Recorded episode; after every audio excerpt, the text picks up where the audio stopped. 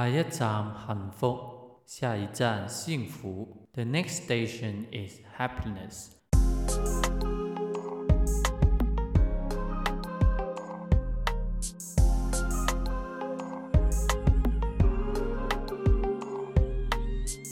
Hello，亲爱的朋友们，大家好，我是那个在车上待了很长时间还没下车，梦想着前往台湾追寻自己幸福的老八。今后的旅程也请大家多多关照。好久没见了，大家，虽然不是真正的见，好久没跟大家聊天了。我是老八，依然还是那个老八，一生不羁爱自由的那个老八。今天就好久没录音了，我几乎都快忘记怎么说国语了。毕竟在香港打拼着、生活着、翻滚着，几乎都没机会能说到国语。然后这两个月，其实我的生活还是有一些翻天覆地的一些改变的，但结果还是那么悲催，就是我已经没工作了。在五月初，我上一集的节目是聊到我健身。其实老八这两个月还是有在努力的去健身，然后终于从那个健身小白进化成那个健身大白。没有了，我就是现在一周啊，就至少逼迫自己去三次吧，最少也是三次的健身房。然后我自己也有用那个 IG 的线动去做一个打卡的任务，然后我定下的目标就是做个百日的打卡挑战。然后我每次去健身房就拍一下自己，或拍拍健身房的一个照片，或者一个短短的几秒的一个影片吧，就写上了今天来到第几天这样，然后就。监督着自己，也让别人监督我。对，因为这种形式，大家能看到你每天都在都在完成这个挑战行进中这样的一个状态。然后有些朋友也关心我，你健身这么久有效果吗？就就是打造自己的形象。我我要在别人的眼中，我就是一个很努力在健身的一个人。因为两个月前的我真的太不堪入目了。我是五月一号，就那个健身房刚开放，我就去做了。现在是七月三号，今天是七月四号的凌晨。然后昨天早上我还去了呢，然后完成了我打卡三十天的一个成就的一个里程碑。然后我觉得挺挺那个，不是说有满足感吧，就是。终于熬到了第三十天了，其实变化是肯定有的。然后这里就跟大家分享一下我这个健身、减重、减肥的一个 心得吧，小小的。目前来说，在外人看来还是挺有效的。第一就是断碳水，其实我现在几乎啊一周可能只吃一两天饭，正餐我是不吃饭，然后就只吃菜。然后我也买了那个蛋白粉嘛，我我每次早上也有也有喝，就代餐就当早餐吃。如果我又去健身的话，就是健身完也在半小时内也要喝上喝上一次吧。然后我现在我之前买的那个两点五公斤的一个蛋白粉就已经几乎差不多喝完了。然后因为我坚持了呃三十天的健身嘛。然后现在其实也有一些，就是你目测能看到的一个改变吧，就是我那个二头肌、三头肌真的是，嗯，变大了，那个肌肉的真的有形成了，就那个块儿是真的能看到了，然后也发现那些肉还是壮实了，不是那个软软软的。我其实每次去健身房必定会做的就是胸的训练，还有一些呃腹部的锻炼，然后也有做那个呃仰卧起坐的一些机械，然后每次也也去，然后就达到了一个非常好的成就，就是我那个大肚子真的变小了太多了。之前我是就在放松的状态，那个肚子简直大的离谱的那种。现在我放松的状态，肚子也不会说突出的很离谱，就大家看到你都都觉得你很胖这样。这之前我也是因为被太多人说我太胖了，肚子太大了，才立下决心去减的。然后呢，对，刚刚说完就是那个断碳水，然后我现在不是也成功了嘛？然后断碳水真的对你很大的、很大、很大减重减肥非常好的一个效果。当然你不吃碳水、不吃面包、不吃饭这些。你还有很多其他的选择，我也尝试过去吃那个鸡胸肉，哇，有有一次我一周吃了四天的鸡胸肉当晚餐，哇，吃的我快吐了。就我一个挺重口味的一个人，为了减肥，我吃到了简直快要吐的那种感觉。后来也是忍不住了，要沾一点那个沙拉酱。那样才好过一点。然后在这一两周，我已经完全放弃了，我不会再吃鸡胸，我太难吃了，我都想吐出来。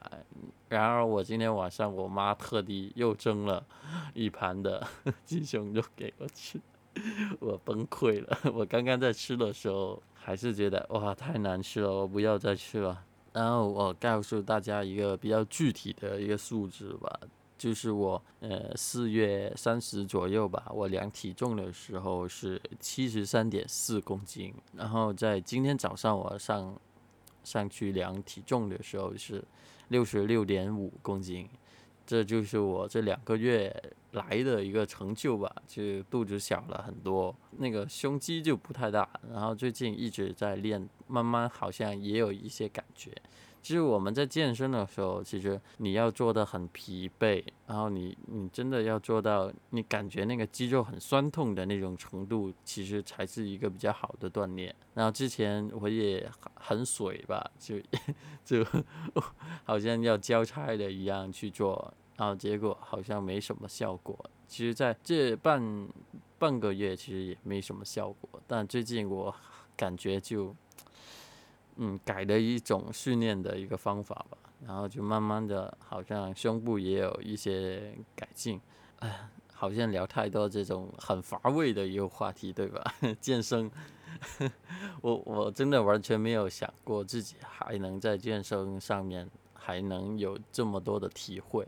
对，啊，健身这个话题就到此，再聊聊最近老八的一些新的改变。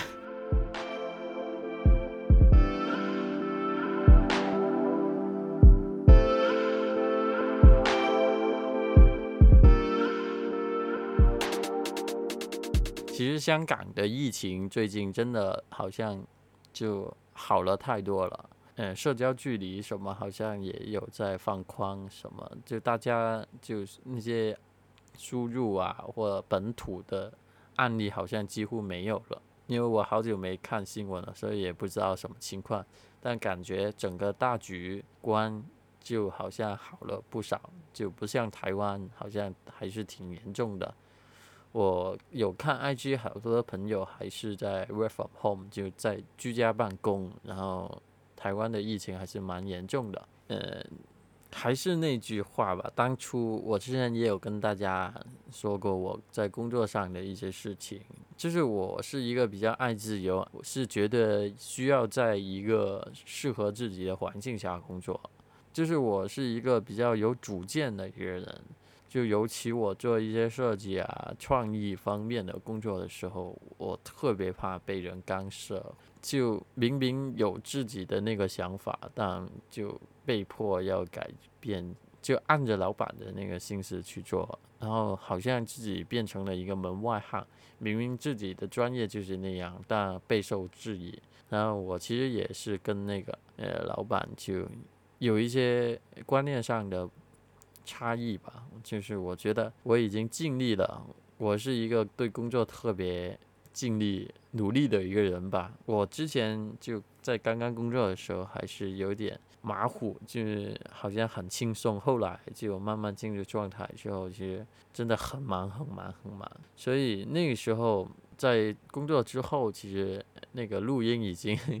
一周两次，一周三次改成一周一次。后来更忙的时候，最后不是现在拖更了两个月，也是因为就那个店铺开张之后就特别忙，然后我那些工作慢慢交到我手中就更忙，就从早到晚，然后甚至我周末的时候。休息的时候还要惦记工作，无可避免的。但是就是，就是真的跟同事、跟老板的一些观念真的很不一样。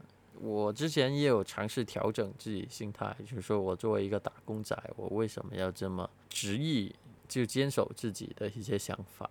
但我我这个人的脾性真的不行，我有尝试去呃为难自己吧，还是不行。后来真的，我就直接跟老板说，我真的做不了你理想的那种呃状态或者模样，然后就辞职了。所以我现在是失业一个多月吧。然后其实我在上一份工作其实也学到了不少东西，就做做一些呃网店商务平台。然后在这个月的月初，其实我也有在 IG 的线动跟大家有说过，我是创业了。就我忙了一个月，真的开始了我梦寐以求。就我从中学、大学毕业之后，为了创业这个最终点，然后我做了很多不同的尝试。然后，然而在我失业的同时，我竟然开始了我的创业的一个路程。我没想到，我真的完全。没想过我真的能创业，因为在这么艰辛的一个疫情的情况下，我们叫逆势开业。然后我也没有想过，原来呃创业的一个成本其实也没有想象中那么贵，所以我就 跟我一个朋友，就跟我健身啊那个兄弟就一起开了一家公司，然后也开了一个网店，就筹备了大半个月。这个月，呃，月中开始营业，然后到现在，就算真的慢慢的开始了我的那个晚晚店的作为一个店主的一个生活，然后在创业的过程中，其实还有很多很多不一样的一个挑战，嗯，蛮有意思的。就我我没想到，也没有后悔吧。我真觉得我这样 在这里。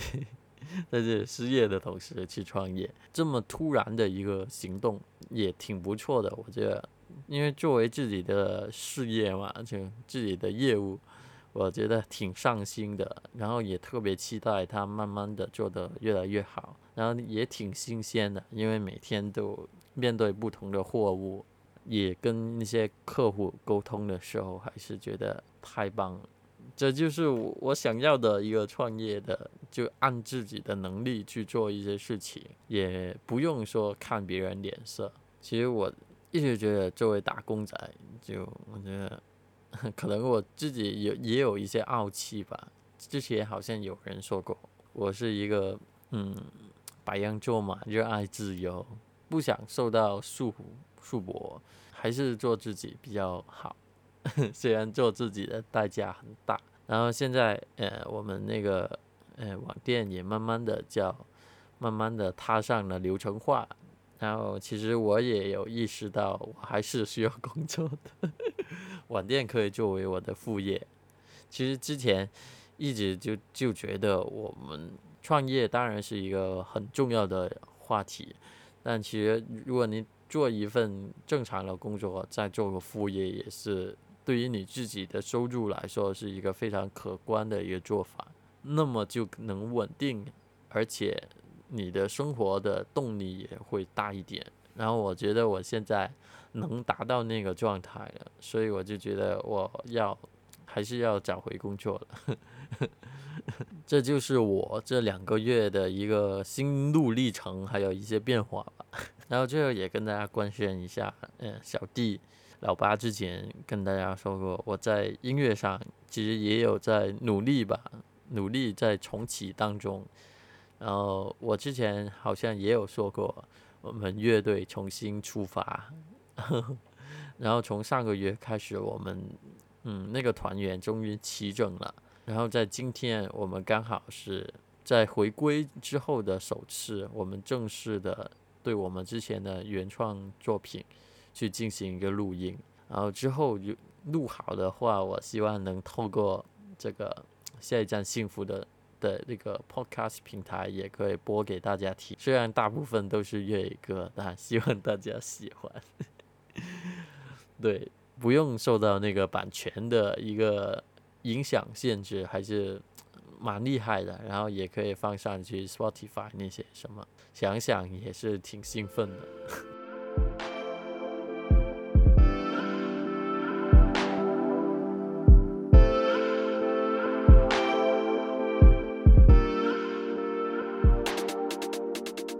虽然我觉得我的人生还是挺呃磕巴，就很多呃高低不平，很难呢。我真觉得我的人生很难，但在不同的尝试，在还没饿死、还没嗯要死的一个状况下，我觉得嗯我都能尝试，我能活下去，那么我还是愿意的。这样我觉得我的人生还是挺色彩缤纷、多姿多彩。虽然现在很难呢。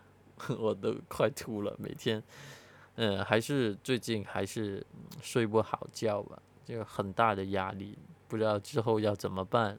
然后也希望我们的那个公司能做得越来越好。其实我这个公司虽然我跟朋友就一起做吧，其实百分之八十九十还是我自己一个人在做。然后在跟朋友的一些利益关系上面，也有一些不一样的烦恼啊，要怎么说啊？什么各种烦恼。